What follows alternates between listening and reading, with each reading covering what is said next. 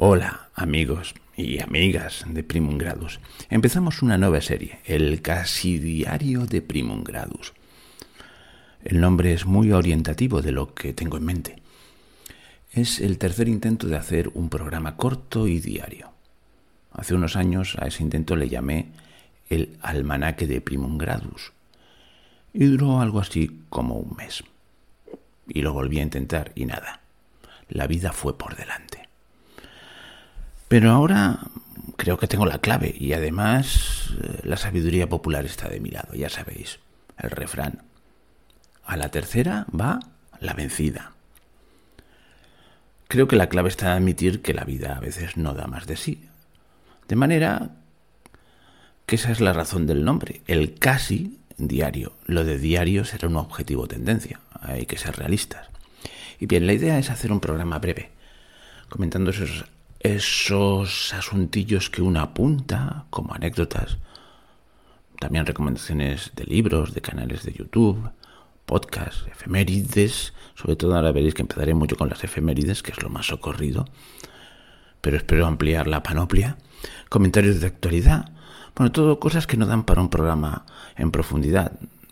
Ya sabéis, casi diario. Si algún día fallo, pues a lo mejor es que me he quedado dormido, por ejemplo. Y es que en mi idea está grabarlo rápidamente cada mañana. será un programa de entre 10 y 20 minutos y cada día a las 5 de la mañana empezaré a grabarlo. No veáis extraños sacrificios. A mí me encanta madrugar, soy así de rarito. No esperéis tampoco grandes alardes técnicos, porque serán programillas hechos sobre la marcha, pero eso sí, con mucho cariño. Las noche, la noche antes tomaré mis notas, por si toca algún comentario de actualidad y las anécdotas y efemérides pues las iré preparando a ratos perdidos. Ya basta, empecemos con el reto. Entra sintonía.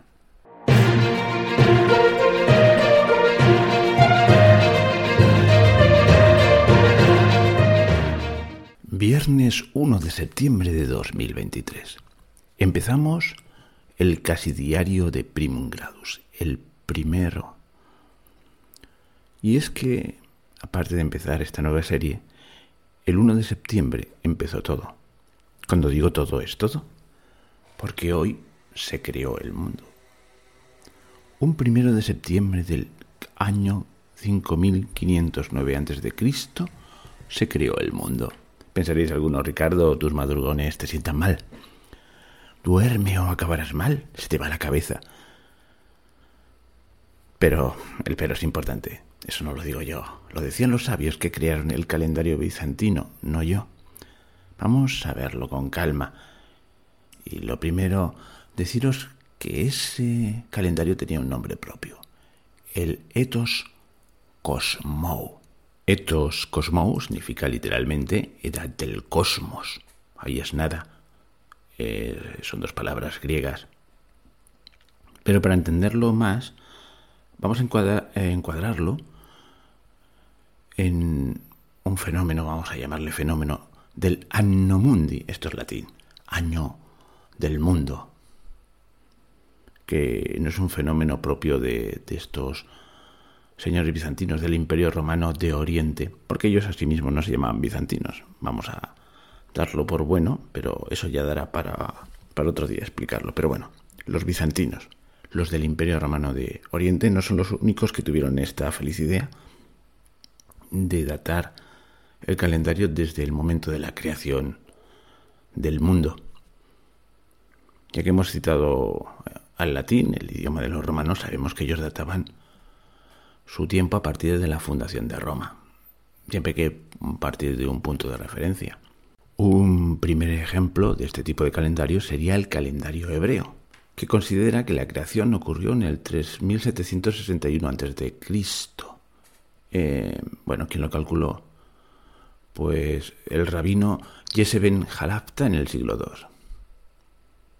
Por lo tanto, el actual año 2023 del calendario gregoriano, que es el nuestro, pues sería el 2023 más 3760, pues estaríamos en el 5783 del año del año mundi del calendario de este calendario hebreo. También los primitivos cronólogos cristianos, por ejemplo, Beza, fechó la creación el 18 de marzo del 3952 a.C. y en los anales de los cuatro maestros irlandeses la fecharon en el 5184 a.C. Más cercano a nosotros en el tiempo, quiero decir, está pues el cálculo de James User, un arzobispo anglicano de Armagh, en Irlanda del Norte, que en su obra Los Anales del Antiguo Testamento fijó como fecha de la creación del mundo el 23 de octubre de, del 4004 a.C.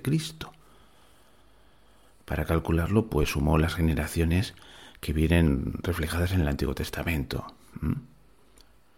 Desde Jesucristo hasta Adán, pues van 4.000 años. Bueno, más o menos. Pero curiosamente fue corregido luego. Entre medio estuvo la sugerencia de Johannes Kepler, el famoso astrónomo, etcétera, etcétera. Bueno, todo aquello, eh, las, las sucesivas rectificaciones, fueron afinando, entre comillas, el calendario y dieron lugar al calendario de User Lichput. Si lo pronuncio mal, pues ya me lo diréis, porque el inglés no lo mío. Y bueno, parece que esto inspiró el Anno Lucis de la masonería. Pero ya nos vamos por otro lado, si empezamos a profundizar ahí. Entonces vamos a centrarnos un poquito más en este calendario, el, el ethos cosmou de los bizantinos, de los romanos de Oriente. Lo que vais a oír ahora es un extracto o un resumen de un amplio artículo del cual os pondré la referencia, porque lo encontré en internet, es realmente un estudio serio y con todo tipo de referencias, para que no penséis que yo es que sepa mucho, es que literalmente voy a estar leyendo. Hay que decir que este calendario bizantino del que vamos hablando se basaba en el calendario juliano. El calendario juliano viene de Julio César, fue una reforma del calendario romano.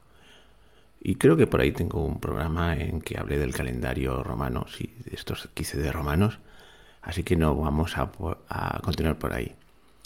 Bueno, era el calendario juliano, básicamente, con la particularidad de que el año comenzaba el 1 de septiembre. Si no me equivoco, en el calendario este juliano de los romanos el año comenzaba en marzo. Y comenzaba el 1 de septiembre y el año y el número de años llevaba usaba una época de Anno Mundi. ¿Y de dónde lo sacaron? De la versión de la Septuaginta de la Biblia. Estoy poniendo, estoy leyendo y me doy cuenta que a medida que leo voy dando muchas palabras. La Septuaginta, los 70, era una versión de la Biblia. Eh, sabéis que los antiguos hebreos eh, no, no, en el hebreo antiguo no habían vocales. Por lo tanto, a la hora de, transcribir los textos, pues habría una, había una cierta ambigüedad. Y unos sabios eh, judíos pues se dedicaron a hacer una edición pues adecuada para evitar eh, malas interpretaciones, etcétera. Y esto ocurría en, en, la, en el Egipto alejandrino, para ponernos en contexto. Y espero no desviarme más del tema. Bueno, pues basándose en eso, pues eh, fueron tirando de, la cronología bíblica. Sabéis que hay, se narran generaciones, sobre todo al principio de la época de los patriarcas. Pues no sé, eh, eh, no tiene por qué corresponderse, pero Matusalén, que siempre tiene fama de ser hombre más, más viejo, vivió mil años, a lo cual su hijo vivió 900 y tal. Pues a partir de ahí fueron tirando para atrás desde la encarnación de Cristo y de ahí surge este calendario. Bueno, que sepáis que este, este artículo pormenoriza, pone los testimonios de los padres de la Iglesia, que fueron aquellos primeros teólogos, y que más o menos estaban muy a favor de, buscar fechas exactas de la creación del mundo, pero nunca hubo un dogma eh, ni en la Iglesia occidental ni, ni en la Iglesia oriental acerca del tema, o sea que Aquí estaba el libitum, no, no hubo una autoridad religiosa que estableciese como verdad incuestionable esas fechas. Así que había un cierto, pues, eso lo digo porque había un cierto, pues, pues humus cultural que llevaba a investigar, pero no había nada definido. Y me paso directamente al resumen que hace en el artículo, para no agobiaros más, y dice, como los métodos griegos y romanos de calcular el tiempo estaban conectados con ciertos ritos y observancias paganas, los cristianos comenzaron en un periodo temprano a adoptar la práctica hebrea de calcular sus años desde el supuesto periodo de la creación del mundo. Actualmente las dos fechas dominantes para la creación que existen usando el método bíblico son alrededor del 5500 a.C. alrededor del 4000 a.C. Estos se calculan a partir de las genealogías en dos versiones de la Biblia, y la mayor parte de la diferencia surge de dos versiones del Génesis. Las fechas más antiguas de los padres de la Iglesia en la era bizantina y en su precursora, la era alejandrina, se basan en la Septuaginta griega.